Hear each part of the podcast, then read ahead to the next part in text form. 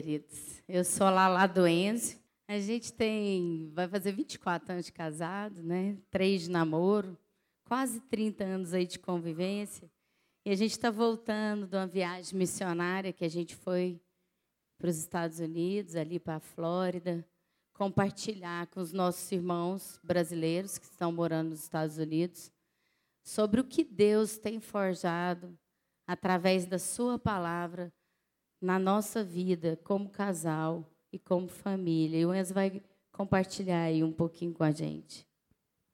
É, primeiro eu quero assim glorificar a Deus, né, por essa família que Deus nos deu aqui em Goiânia, que é o Sal da Terra, que é uma igreja que entende o valor da família, que tem lutado pelas famílias, que tem se empenhado ao máximo em nos ajudar a prosseguir essa caminhada de fé. Porque andar em família é uma caminhada de fé. É uma escolha, é uma decisão. E nós tomamos essa decisão quando a gente entendeu o privilégio de poder andar em família. Nós não abrimos mão daquilo que Deus falou que nós somos. A Bíblia diz que nós somos o povo escolhido do Senhor. E que nós iríamos viver tudo aquilo que Deus planejou para nós. E muitas vezes nós nos contentamos com muito pouco. E nós vamos nos acostumando com aquilo que a gente acha que é uma vida plena. Mas Deus tem muito mais para nós. Amém? Nós recebemos um convite, a gente vai compartilhar um pouco aqui sobre o que aconteceu. Nós recebemos um convite de um casal lá dos Estados Unidos que sonhou que era para poder fazer um encontro de casais lá para ajudar algumas famílias que estão sofrendo ali naquela região da Flórida. E quando a gente foi chamado, nós tivemos certeza de que realmente era, era algo de Deus, porque todo, tudo que Deus nos propõe, ele tem um amém. Tem um sim e tem um amém. E nós entendemos que tínhamos o um amém de alguns irmãos que eram daqui de Goiânia, que também estavam congregando lá junto com essa família. Então, na verdade, quando essa família compartilhou o desejo, dois irmãos, duas famílias que estavam lá, que são daqui, foram amém para que a gente tivesse junto lá nesse encontro. Então não foi algo que nasceu no homem, nasceu no coração de Deus. Amém? E aí a gente aceitou esse convite. Muitas vezes a gente pensa assim, pô, mas um convite para ir pregar nos Estados Unidos, para dar uma palavra nos Estados Unidos, na Flórida, um lugar tão agradável, é fácil de ir. Às vezes é difícil você ir para a África, ou para o Piauí, ou para Manaus, não é? Para um ribeirinho. Mas não é isso. Deus tem um plano para a família. E família está espalhada pela terra. E muitos de nós já recebemos esse amor dos irmãos americanos aqui. E agora nós estamos indo lá devolver para eles o que a gente está recebendo aqui. Amém? Através dos nossos irmãos brasileiros que estão morando lá. E aí nós fomos para esse encontro e com muita com muito temor, com muita alegria no coração, e Deus realmente fez algo tremendo naquele lugar. Levou aqueles casais ali naquele lugar. Nós tivemos o privilégio de desfrutar um final de semana junto com eles, e ali a gente estabeleceu, a gente entendeu que ali nós tínhamos uma família que Deus já tinha escolhido para nós. Irmãos que, como nós, vivem as mesmas angústias, as mesmas, os mesmos desafios que nós vivemos aqui. E nós vamos falar um pouquinho sobre o que é a família que Deus sonhou para nós. A gente, eu quero colocar aqui uma imagenzinha aqui na, na tela. Primeira imagem você pode colocar que eu vou falar. Eu quero ler um versículo bíblico para embasar o que a gente vai falar aqui nessa manhã. Lá em Gênesis, quando Deus fez o homem, ele viu que não era bom que o homem estivesse só. Então ele olhou para o homem e falou: Não é bom que o homem esteja só. Far-lhe-ei uma ajudadora, uma auxiliadora que lhe seja correspondente, que ela seja a sua imagem. E quando Deus fez o homem ser humano, né, homem macho e fêmea, Deus disse: que o homem, ser humano, macho e fêmea, seria imagem e semelhança do próprio Deus. Então, Deus, quando planejou a família, ele já era uma família. Antigamente, a Trindade era chamada de Sagrada Família Pai, Filho e Espírito Santo. E quando Deus planejou o ser humano, ele disse que nós seríamos uma representação fidedigna da Trindade e da família sagrada. Amém? Então, em Gênesis 2, versículo 24, Deus fala assim: Por essa razão, o homem deixará pai e mãe e se unirá à sua mulher, e eles se tornarão uma só carne, um só espírito. Amém? Quando Deus dá essa direção para o casamento, onde ele fala que nós seremos um só corpo, um só espírito, Deus está falando de unidade. E essa unidade, para que ela aconteça, é necessário que a gente passe por um processo que a gente vai falar aqui nessa manhã. Então, eu, como mulher, como esposa, que sou a parte feminina do Enzio, né? Eu pode colocar a imagem da esposa. Eu lá lá nasci numa família de quatro irmãos, sou terceira filha de uma classe de uma família de classe média que nasceu em Goiânia, cultura brasileira. Eu tenho uma cultura familiar arraigada no meu pensamento e nas minhas atitudes. Porque o ser humano, diferente do animal, ele faz tudo através de uma cópia. Então, quando a criança nasce, ela nasce sem saber comer sozinha, sem saber se vestir, sem saber se trocar e sem saber falar. E a gente fica assim para ele: fala, papai, fala, mamãe, fala, papai, fala, mamãe, fala, mamãe, fala, mamãe. E ele fala assim: papai. Porque a mãe sempre está chamando o papai, né? A mãe não chama ela de mãe, né? Então, ele fala, acaba falando às vezes até papai primeiro. Mas o ser humano papai, né? O ser humano acaba fazendo tudo através de uma cópia. Então, a cultura familiar é algo muito importante dentro da nossa mente. Talvez eu até não concorde com a forma como meu pai e a minha mãe vivemos, ou como seu pai e a sua mãe viveram, tá certo? Como um tratou o outro. Mas eu vou ter uma grande tendência de copiar as atitudes da minha mãe e do meu pai dentro da minha vida. Porque isso se chama cultura familiar. Então, nós temos a questão da cultura familiar como indivíduo, como, como pessoa lá, lá, individualmente, sem falar do Enzo. Eu carrego a minha cultura familiar. Eu carrego também os projetos que eu fiz desde que eu nasci, influenciados pela minha família, influenciados pelo meio que eu convivi, a gente tem um grande poder de influenciar filhos de médico, normalmente querem fazer medicina, filho de advogado quer fazer direito, e a gente tem uma tendência de ter os nossos projetos também ligados a essa cultura familiar.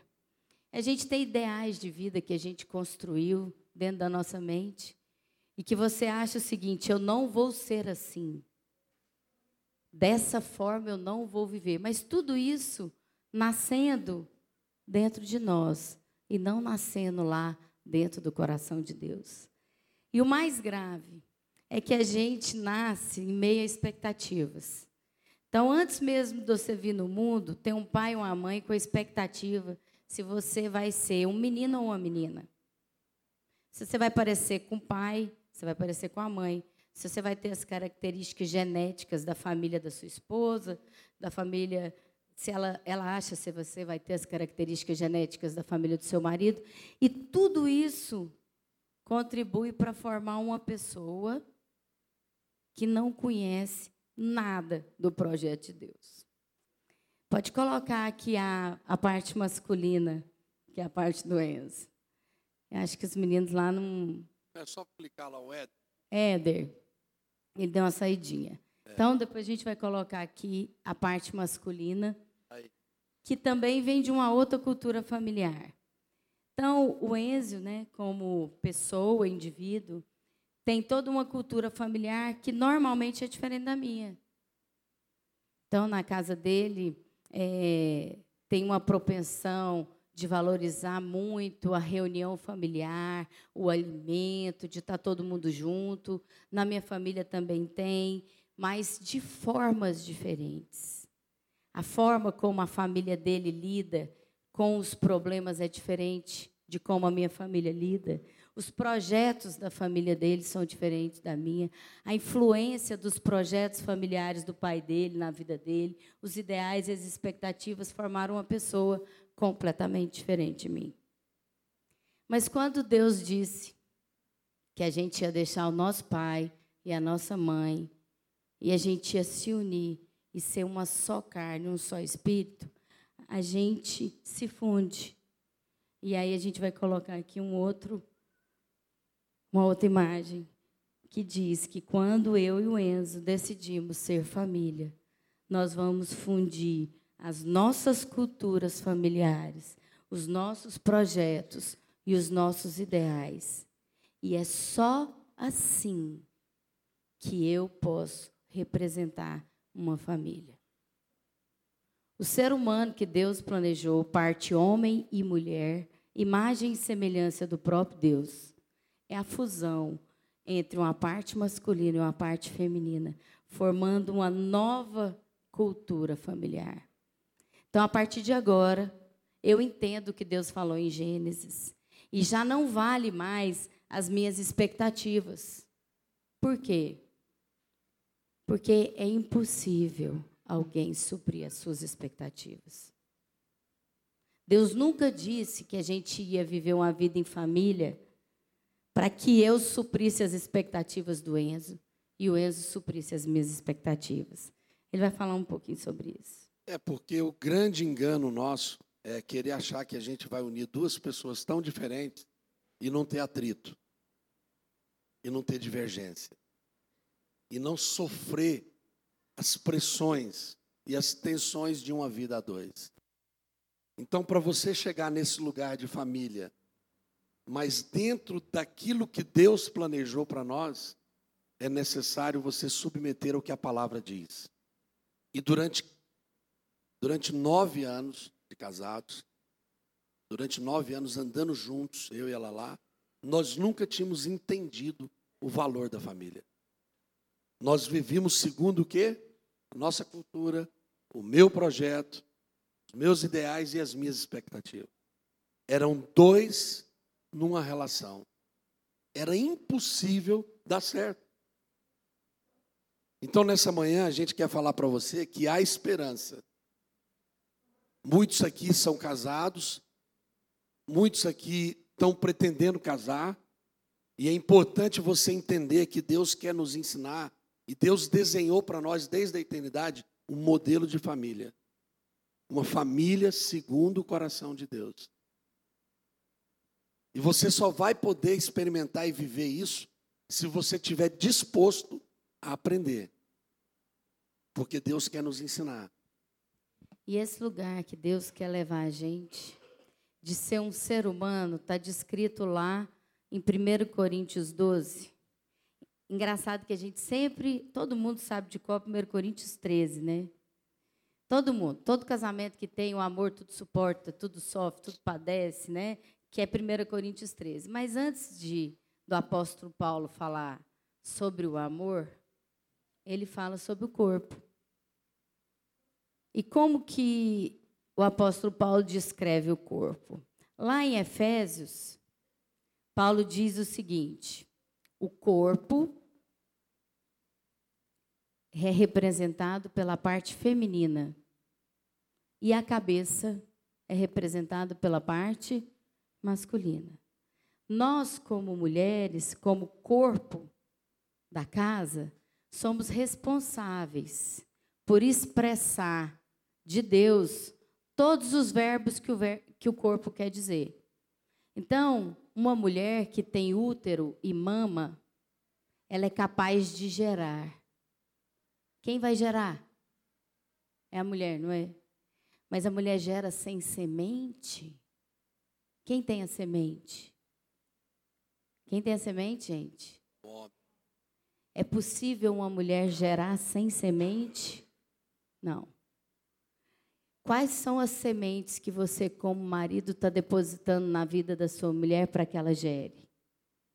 Paz, harmonia, tranquilidade, Segurança. direção, segurança. Tudo que você depositar na sua mulher, ela vai gerar e vai dar crescimento, porque ela tem útero. Mesmo que ela não tenha mais o útero físico, ela tem um útero espiritual que Deus colocou nela. Então, nós, como mulheres, como corpo do, do marido, somos responsáveis pelos braços. E a gente tem uma tendência de querer fazer. E às vezes a gente, como não está com a parte da cabeça, a gente quer fazer sem pensar. Então a mulher tem uma tendência de, porque ela é a perna, ir e fazer. Porque ela tem braço, ela vai lá e faz. E Deus não quer que você faça sem entender a direção. Porque a direção vem da onde? Da onde vem a direção? Da cabeça. Da cabeça. E a cabeça é quem? O homem. E se o homem é a cabeça e não dá direção, o que, que acontece com o corpo? Padece. Corpo Então, vou ler aqui 1 Coríntios 12, para falar sobre o corpo. Então, ora, assim como o corpo é uma unidade, embora tenha muitos membros, e todos os membros, sendo muitos, formam um só corpo, assim também é a respeito de Cristo. Vou pular esse versículo aqui 13, vou para o 14. O corpo não é feito de um só membro, mas de muitos. Se o pé disser, porque não sou mão, não pertenço ao corpo, nem por isso deixa de fazer parte do corpo. E se o ouvido disser, porque não sou olho, não pertenço ao corpo, nem por isso deixa de fazer parte do corpo. Todo o corpo, se todo o corpo fosse olho, onde estaria a audição? Se todo o corpo fosse ouvido, onde estaria o olfato?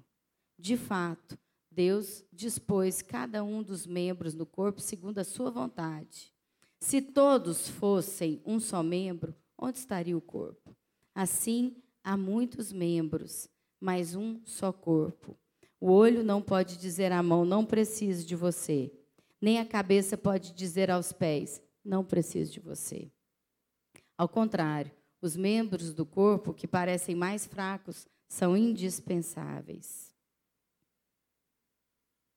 E os membros que pensamos serem menos honrosos, tratamos com especial honra. A gente tem tratado com especial honra os membros menos honrosos. E os membros que em nós são indecorosos são tratados com decoro especial. Enquanto os que em nós são decorosos não precisam tratar, ser tratados de maneira especial. Mas Deus estruturou o corpo, dando honra aos membros que dela tinham falta, a fim de que não haja divisão no corpo, mas sim que todos os membros tenham igual cuidado uns pelos outros. Portanto, quando um membro sofre, todos os outros sofrem com ele.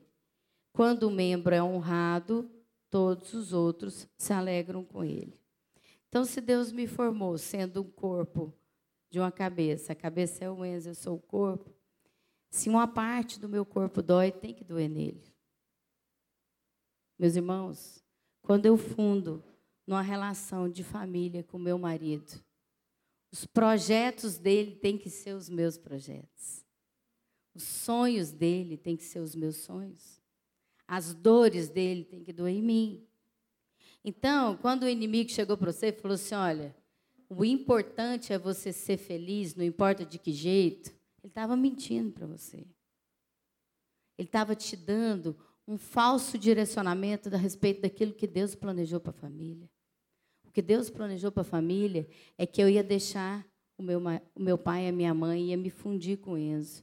E nós dois juntos formaríamos uma nova família. De forma que essa família tem que ter o quê? Não expectativa, Aí ela tem que ter agora. Seremos um só corpo, um só espírito, né? Unidade que eu falei, pode continuar. Mais um pedacinho. Nós vamos formar uma nova cultura familiar. Nós vamos viver não sobre mais uma expectativa, mas sobre uma perspectiva. E nós agora vamos revelar o quê? Um propósito dentro de uma casa que Deus planejou desde a eternidade. O Enzo vai explicar isso aí para gente. Na verdade, irmãos, a gente aconselha muitas pessoas. Eu ouço muitos homens no dia a dia. E todo mundo fala assim: é porque você não sabe com quem que eu casei. É que você não sabe a mulher que eu tenho lá em casa. E muitas vezes o cara está achando que a mulher que ele tem na casa dele é diferente da minha que eu tenho na minha casa. Não é. As mulheres são muito parecidas. E os homens também são muito parecidos. A verdade é que nós precisamos entender que enquanto a gente queria viver o nosso sonho, os nossos projetos, e não tínhamos o conceito da família, de que o meu sonho tem que ser o sonho da minha mulher, e de que Deus faz parte desse conselho dessa família, a gente não pode expressar e nem viver tudo que Deus tem para nós. Amém? Nós estamos falando algo aqui muito simples de entender, mas muito profundo. E eu queria que você tivesse a oportunidade de deixar o Espírito Santo falar no seu coração nessa manhã. Que você pudesse entender que você foi chamado para um projeto eterno de Deus. Eu ouço muita gente querendo sacrificar os filhos em favor da sua felicidade. Isso é muito perigoso. Porque Deus não chamou a gente para viver uma vida feliz. Pergunta para mim se eu estou feliz. Eu não estou feliz, mas eu posso ser alegre, porque a gente vê tanta gente passando por dificuldade. Nós vemos as, as nossas casas, as nossas pessoas que a gente cuida e anda junto, passando por tantas lutas por falta de conhecimento. Como é que eu posso estar feliz num, num, num mundo tão sofrido, mas há esperança. A Bíblia diz em Mateus 22, 29, sabe por que, que vocês estão vivendo enganados? Sabe por que, vocês continuam errando? Porque vocês desprezam as Escrituras. Vocês não sabem o que Deus falou para nós desde a eternidade. Olha para o seu irmão e fala assim: Eu sou o que a Bíblia diz que eu sou. Fala para o seu irmão: Eu sou o que a Bíblia diz que eu sou. Eu não sou o que o mundo diz que eu sou. E aí, quando a gente entende que duas pessoas totalmente diferentes, com culturas, com histórico diferente, de repente vai morar na mesma casa e formar uma família. Deixa eu contar para você, não tem condição de dar certo. Se não tiver Deus, se não tiver revelação, se você não buscar Deus, você vai sofrer muito. E nós não estamos aqui querendo evitar que ninguém sofra. Porque o próprio Senhor Jesus nos falou que nós teríamos o quê? Tribulações. Mas nós estamos querendo dizer o seguinte: tenha bom ânimo. Aprenda a andar em família. Aprenda a expressar uma família de Deus. Aprenda a viver aquilo que Deus sonhou para nós desde a eternidade. E às vezes a gente fica se pegando numa relação por coisas muito pequenas. E a gente não entendeu que a partir do momento que eu me disponho a estar com ele, não é que eu vou abrir mão da minha cultura. É nós vamos formar uma nova cultura, juntando tudo aquilo que eu tenho trazido de bom da minha família, e ele trouxe de bom da família dele, e agora nós vamos expressar um Abreu mais um Vieira. Agora não é mais um Abreu e um Vieira separado. É uma família Abreu Vieira. E essa família Abreu Vieira tem um tempero misturado. Então, o frango de molho que eu aprendi a fazer na casa da minha mãe, que eu não levava safrão, e que toda vez que eu fazia para ele, ele falava assim, mas é diferente do da minha mãe, agora tem açafrão. Então, continua sendo o mesmo frango de molho da minha mãe. Só que agora eu ponho um pouco de açafrão. Sabe por quê, meus irmãos? Porque não custa nada eu colocar um pouco de açafrão no frango de molho que eu aprendi da minha mãe. Porque eu entendi que agora o frango de molho da minha casa é o frango que a minha mãe faz com açafrão da minha sogra. É uma nova cultura, amém? E tem um detalhe importante. Quando a gente começa a entender que você não casou só com a sua mulher, mas você trouxe uma nova família, Irmãos, vamos, vamos, vamos prestar atenção no que Deus quer nos ensinar nessa manhã. Vamos prestar atenção, não vamos sair daqui, não vamos ficar dispersos. É algo muito simples, mas é muito forte e pode mudar a nossa história, amém? Deus quer que você viva a plenitude em família. Quem quer viver a plenitude em família? Levanta a mão. Então vamos lá. Quando Deus me trouxe ela lá, ele já tinha alguém que ele tinha separado para andar comigo, para me completar. Só para descontrair, gente, 1,54, né? Euzinho aqui. O Enzo, 1,90m. Olha o tamanhozinho do corpo, o tamanhozão da cabeça. Deixa eu falar. Gente. É, muito, é muita pressão. É diferente. É muita é pressão. muito diferente. É. Então, às vezes a pessoa fala assim, lá, lá, como que é? Eu falei, não sei, irmã, porque lá em casa o corpo é pequenininho, a cabeça é grandona. Cada um é único para Deus. Deus quer para a sua casa, um, tem para a sua casa um propósito, irmão. Que não é o meu, o seu, como família, é o seu. E o meu é o meu. Mas aí, logo que a gente começou a andar junto, eu percebi que eu ia ter que amar aquela família. Eu falei, agora eu vou ter que amar esse povo, porque foi a, foi a família que Deus me acrescentou. E a Bíblia diz que Deus faz o homem solitário habitar em. Deus faz o homem solitário habitar em. Ele, quando fala o homem, ele fala o homem e a mulher. Deus quer que a gente ande em família. E quando eu recebo aquela família, vem um pacote. Eu não peguei só a parte boa. Tem um pacote, irmãos. Vamos lá, alguém conhece qual que é o pacote na hora que você entra numa família? Não. Hã? Como é que é? Cunhado, cunhada, concunhada, sobrinho, sogra, sogro. Eu chamo, eu, eu hoje, minha sogra para mim hoje, depois de 24 anos de casado, eu consigo olhar para minha sogra e amar minha sogra como eu amo a minha mãe. Isso é só Deus, irmão. Sobrenatural. Só Deus. Não, não, de mim era impossível. Mas quando Mas eu me casei, né, Enzo, eu já amei minha sogra. Mas aí. E decidi amar minha sogra, né, amor? Não, aí então, você tomou tudo decisão, isso é. vai sendo forjado, né, gente? Para poder nascer uma nova cultura familiar. Mas aí, vamos lá. Meu sogro. Meu sogro hoje. Eu lembro que um dia eu tive um estresse tão grande com meu sogro. Eu estou compartilhando isso para a gente ser maduro, para a gente aprender. Para a gente não continuar sendo criança nas relações. Um dia eu tive um estresse tão grande com meu sogro que foi a primeira vez que eu fui aconselhar com Paulo Júnior. E olha que a gente anda junto todo dia, quase. Eu falei, não, hoje eu preciso ir lá aconselhar com Paulo Júnior.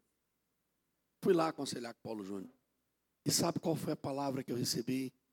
Enzo, já que ele não te adota como filho, por que, que você não adota ele como pai? Para de querer ser criança. Para de querer exigir das pessoas aquilo que elas não estão prontas para te dar. E isso foi cura no meu coração. Porque naquele dia eu entendi que eu não podia mais levar uma relação com ele infantil. Vamos crescer, vamos ser maduro. Vamos desfrutar do amor de Deus. Aquilo que o Senhor sonhou para mim, como uma casa que expressar a glória do Senhor, que expressar o seu amor, que nós seríamos abundantes, que tudo aonde a gente passar, a gente vai repartir o amor de Deus. E aí eu passei a olhar para o meu sogro como pai. E entendi que Deus tinha acrescentado ele na minha vida para eu revelar esse amor para ele como filho. E hoje eu posso dizer para você, a minha relação com ele é de um filho com um pai. Aliás, é de um pai para pai. Eu olho para ele e respeito ele como meu pai, e ele me respeita como pai da minha filha. E me respeita como um filho. Isso é viver a plenitude de Deus. É você entender que você não tem que usar as pessoas a seu favor, mas oferecer o que você tem de melhor para elas. Hoje a gente começou a viver uma, uma um propósito, uma plenitude tão grande no nosso, na nossa casa, que a gente começou a repartir isso, virtude, com as pessoas. Sem querer, Deus foi levando a gente por esse caminho. Mas é porque a gente entendeu tudo aquilo que a palavra diz. Gente, a gente lê tanta coisa. A gente lê o WhatsApp, eu acho que a nossa geração deve estar gastando mais de 20% do tempo, não vou falar 20, pouquinho, olhando o WhatsApp. Enquanto a gente devia gastar um bom tempo para conhecer o que, que as escrituras dizem a respeito de você e de mim. O que Deus disse a respeito de mim e do Enzo é que ele ia formar uma família, que nós dois íamos ser imagem e semelhança do próprio Deus, Trindade, Pai, Filho e Espírito Santo. E que essa família tinha um propósito desde a eternidade. Amém. Amém. E que essa família ia ter uma nova cultura. E essa nova cultura ia expressar o que Deus é dentro dessa casa. Então, essa, essa família nova que Deus forma aqui não fica mais imatura nas suas expectativas, mas ela vive através de uma perspectiva do que Deus disse que nós somos. Então, a gente precisa entender o que, que é a diferença da expectativa para a perspectiva, o Wes vai explicar para nós. Porque, na verdade, quando a gente tem expectativa, a gente está pensando no nosso direito. Você está pensando naquilo que você merece que você fez e tem direito de receber. Então eu sou um bom marido, eu faço o meu melhor, eu, eu trabalho o dia inteiro, eu trago recursos para casa, eu sou o provedor. Então quando eu chegar em casa, eu preciso chegar lá e está tudo do jeito que eu quero. Isso é expectativa. Porque se alguma coisa sair do meu, do que eu desejei ou planejei, isso vai gerar em mim uma tristeza. Ou no mínimo, muito, muitas vezes até raiva decepção. Isso é expectativa. Perspectiva é diferente. Independente do tanto que eu fiz, do tanto que eu me dediquei, não importa a forma como eu vou chegar em casa, se alguma coisa não der certo da forma que eu planejei. Eu vou entender que ali é o lugar que Deus escolheu para eu estar. É ali que eu vou continuar revelando o meu amor. É ali que eu vou continuar sendo fiel às minhas convicções. Deus nos chamou para cuidar de pessoas. E quando a gente entendeu o verdadeiro propósito da nossa vida, a gente passou a desfrutar de algo que a gente nunca viveu. Eu toda a vida dei muito valor no trabalho para ganhar dinheiro.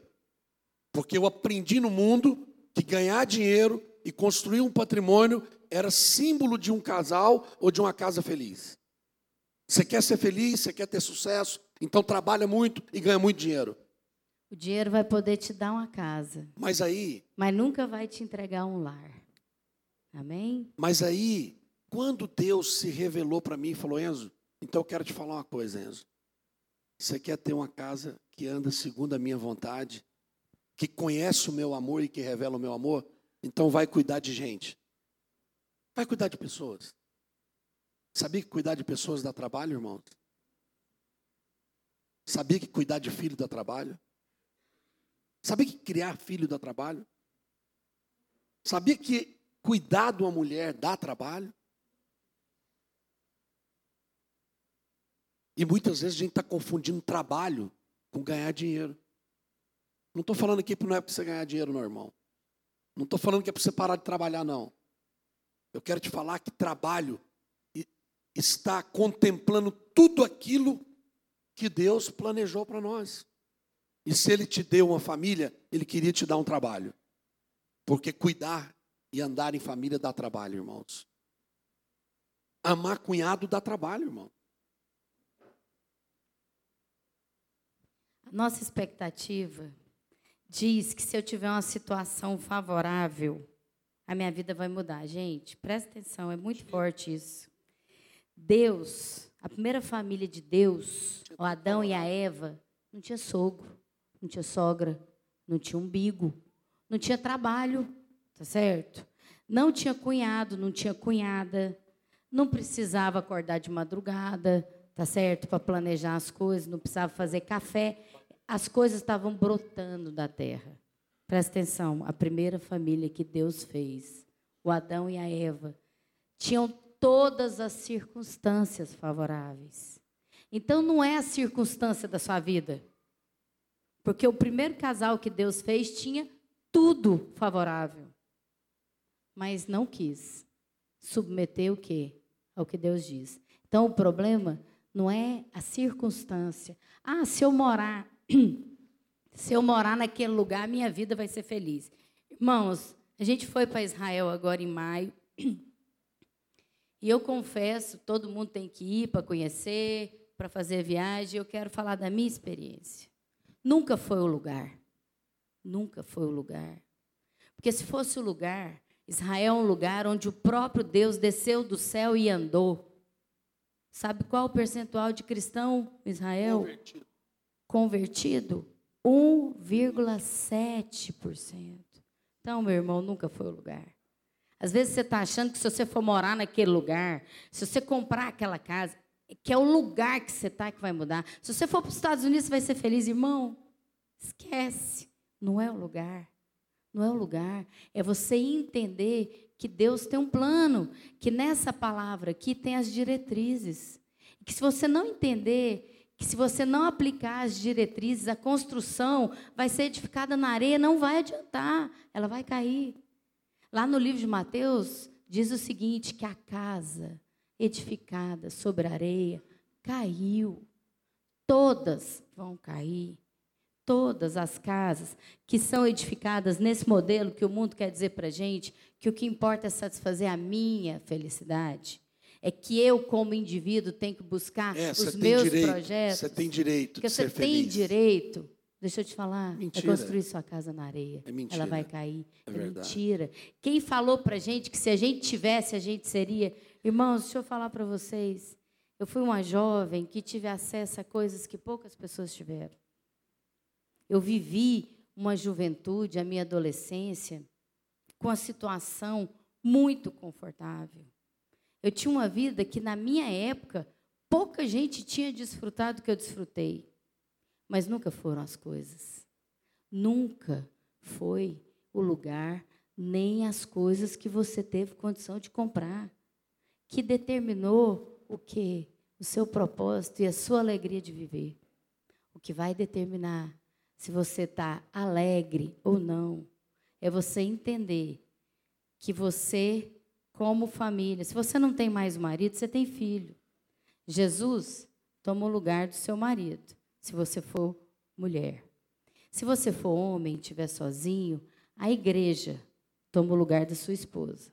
Sabe quem é a nossa referência de casamento ideal na Bíblia? Quem sabe?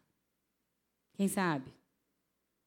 Gente, a nossa referência de casamento ideal na Bíblia é Jesus Cristo casando com a igreja. Sabe o que, que Jesus, o cabeça, fez? Deu a vida pela sua esposa. Foi cuspido, foi abandonado, foi machucado. Foi o quê? Crucificado. Em favor de quem? E quem que é a igreja? A esposa. Ele deu a vida dele em favor da esposa. E quem que é a esposa de Jesus Cristo? É a prostituta, é o alcoólatra, é o mendigo, é o cego, é o surdo, é o que rouba, é o que mata. Quem que é a esposa de Jesus? É a igreja. E a igreja é quem? Todos nós. Todos nós com as nossas carências, com as nossas frustrações, com as nossas dificuldades. Então, meu irmão, casar com a igreja, que somos nós mulheres, cheias de anseios, cheias de carências, cheias de dificuldade, com um monte de coisa querendo fazer, só é possível se você conhecer essa palavra. Lá no livro de Efésios, Jesus fala que o homem sendo a cabeça e a mulher sendo o corpo, eu vou ler aqui certinho para vocês entenderem o que, que a gente está falando, para a gente finalizar também, né, Enzo? Efésios capítulo 5, verso 22 fala assim, vou pegar do 21. Sujeitem-se uns aos outros por temor a Cristo. Eu não me sujeito ao Enzo, por causa do Êxodo. Meu irmão, nunca foi uma questão de performance nem de desempenho. Foi uma questão de temor. Porque Deus disse, eu sei que é bom. Porque Deus disse que eu sou, eu sou. Porque diz, Deus disse que eu tenho, eu tenho. Porque Deus disse que eu posso, eu posso. Quem enganou a gente dizendo que se você comer da fruta você vai ser, foi quem? O diabo. Quem falou para mim que eu só vou ser se eu fizer algo, se eu mudar para um lugar, se eu fizer aquele curso, se eu comer aquilo, se eu tiver dinheiro, foi o diabo. E... Então é por temor, deixa eu terminar de ler só esse pedaço. Por temor a Cristo. Mulheres, sujeitem-se cada um ao seu marido como quem? Como a Deus. Pois o marido é o cabeça da mulher, como também Cristo é o cabeça da igreja, que é o seu corpo, do qual ele é o Salvador. O homem é o Salvador de quem? Da mulher.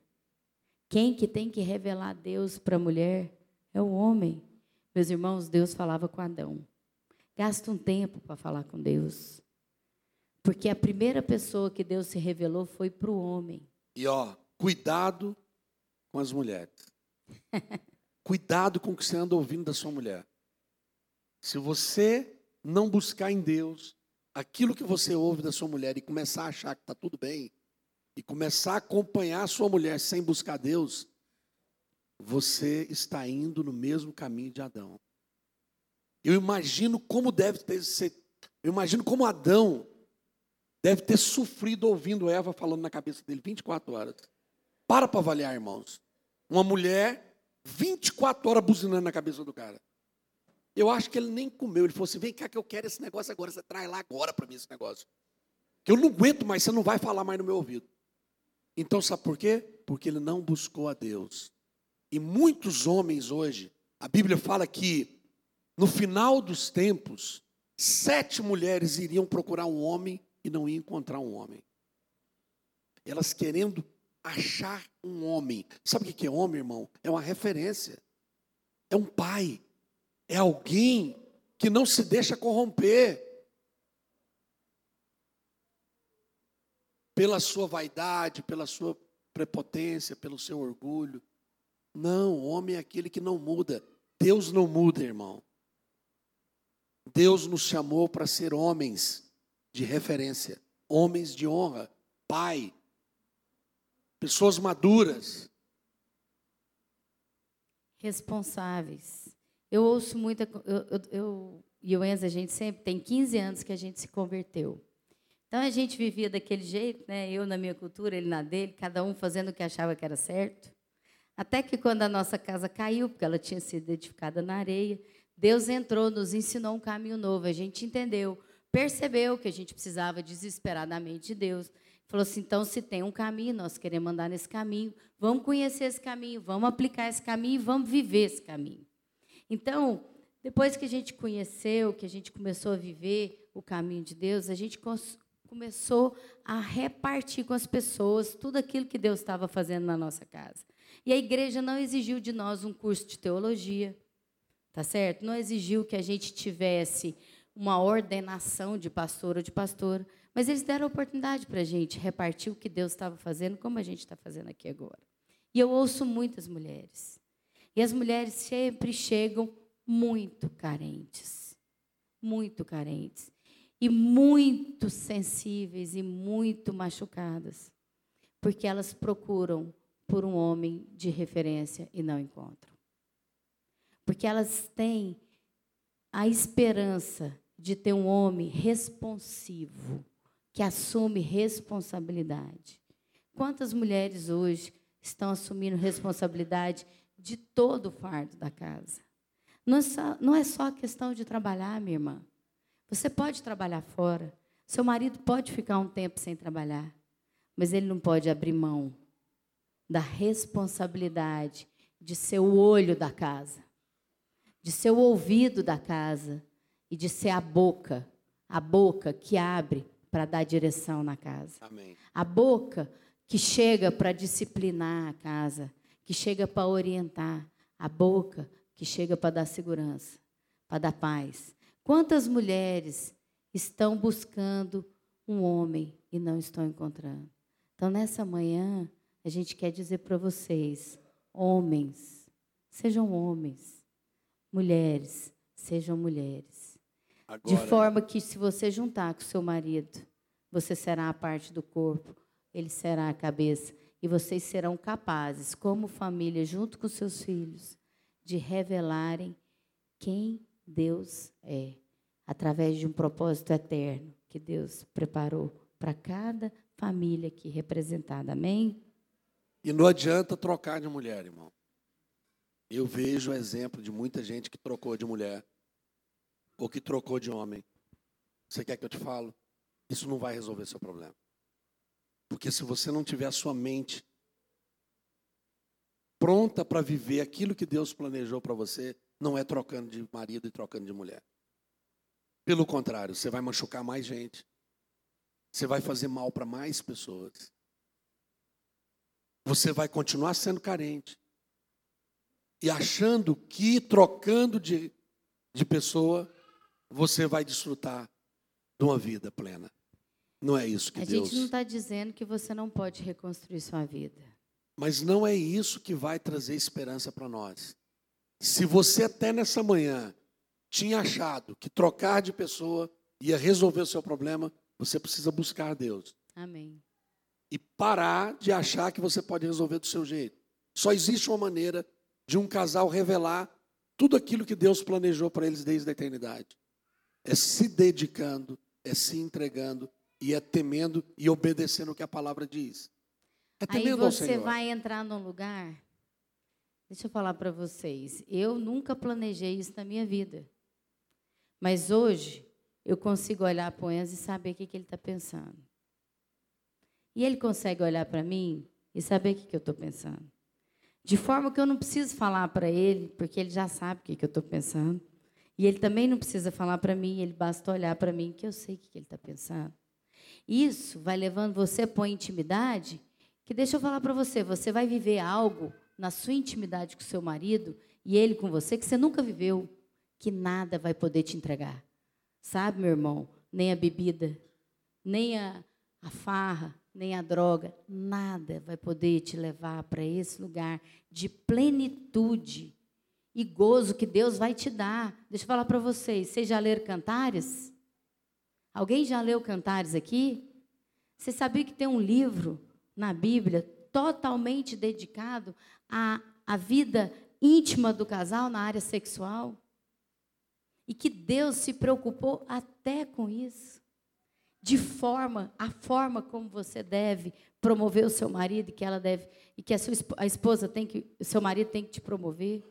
Meus irmãos, nessa manhã que a gente está trazendo para vocês é que Deus, quando planejou essa fusão da casa, na plenitude da palavra, segundo o novo propósito e na perspectiva de Deus, vai te levar para um lugar que poucas pessoas experimentaram, porque não estão querendo se submeter e obedecer aquilo que Deus disse desde a eternidade. Amém? A Bíblia diz que a vontade de Deus para nós é boa, perfeita e agradável. Mas ele também diz que primeiro a gente deve buscar o seu reino, conhecer o reino, estabelecer o seu reino e viver para o reino.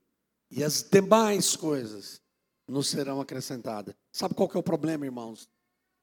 A grande verdade é que a gente está andando de trás para frente. A gente está querendo estabelecer as coisas. A gente está atrás de coisas. A gente está atrás de preencher a nossa carência. A gente está atrás de alguém que vai suprir aquilo que eu sinto falta. A gente está atrás de dinheiro, de trabalho. E aí depois a gente vai pensar no reino de Deus. Então nós invertemos. E nessa manhã Deus quer te tirar dessa inversão e te converter ao verdadeiro caminho. Quem recebe essa palavra que quer andar segundo a vontade do Senhor, aquilo que Ele planejou para a família, e eu vou te dizer nessa manhã: o que Deus planejou para você é algo genuíno. É algo sublime. O dinheiro não pode comprar. Ninguém consegue fazer o que Deus planejou para mim e para você. Você não é capaz de gerar isso sem Deus. A nossa aliança é uma aliança eterna com o Senhor. Nós não estamos falando de religião, nós estamos falando de um Deus vivo, um Deus que opera, um Deus que nos revela. Então, que nessa manhã, esse amor de Deus, que essa revelação do Senhor sobre o que Ele planejou para a família desde a eternidade, possa ser impregnado na sua mente, no seu coração. Se você é casado ou não é, não importa se você vai casar amanhã, você vai fazer parte, você faz parte de uma família. E fazendo parte da família, você só tem que oferecer o seu melhor. Nunca queira oferecer o seu pior para a sua família. Nunca queira tirar vantagem das pessoas. Nunca queira usar as pessoas. Usar seus filhos, usar seu marido, usar sua esposa. Pelo amor de Deus. Deus não ensinou isso para nós. Quem ensinou para a gente que a gente tinha que usar as pessoas foi Satanás. Nós não estamos aqui para resolver o nosso problema. Irmãos, olha para o seu irmão e fala: seu problema já está resolvido. Fala para o seu irmão: seu problema já está resolvido. Porque aquele que tem o Espírito de Deus, aquele que conhece a Deus, ele não tem mais carência. A nossa alegria vem do Senhor. Então eu não posso querer exigir da Lalá que ela me entregue mais do que ela pode. Eu não posso exigir isso dela, não é justo, irmãos. Não é justo. E eu tenho que ter humildade de falar para ela que eu tenho limitações. Porque se ela tiver que exigir de mim mais do que eu puder dar, eu tenho que falar para ela, então você fala com Deus, porque eu cheguei no meu limite. Irmãos, vamos ser justos. O que, que a gente tem feito da nossa vida, irmãos? Em favor do nosso direito. Quem falou para nós que a gente tinha direito? Quem falou para nós que a gente tinha direito? Satanás falou para nós que nós tínhamos direito. Deus falou para nós que nós precisamos aprender a amar. Aquele que não ama não conhece a Deus. 1 João 4,8. Como é que você diz que ama a Deus se você não ama o seu irmão? Se você não ama o seu marido, se você não ama o pai dos seus filhos. E agora eu quero falar de família como um todo. Família não implica somente na minha casa, família implica nas nossas, as pessoas que Deus colocou na nossa vida. Nós estamos sendo justos com as pessoas que Deus colocou na nossa vida? Nós estamos sendo corretos? Nós temos sido com as pessoas aquilo que a gente queria que elas fossem conosco. Vamos ser sinceros, irmãos. Vamos fazer um exame de consciência nessa manhã. Não vamos sair daqui do jeito que a gente entrou. Vamos arrepender e pedir perdão. É momento de arrependimento, irmãos. Nós estamos aqui para falar de arrependimento, irmãos. Eu me arrependo de não ser aquilo que Deus planejou que eu fosse para minha família. Vamos ser autênticos.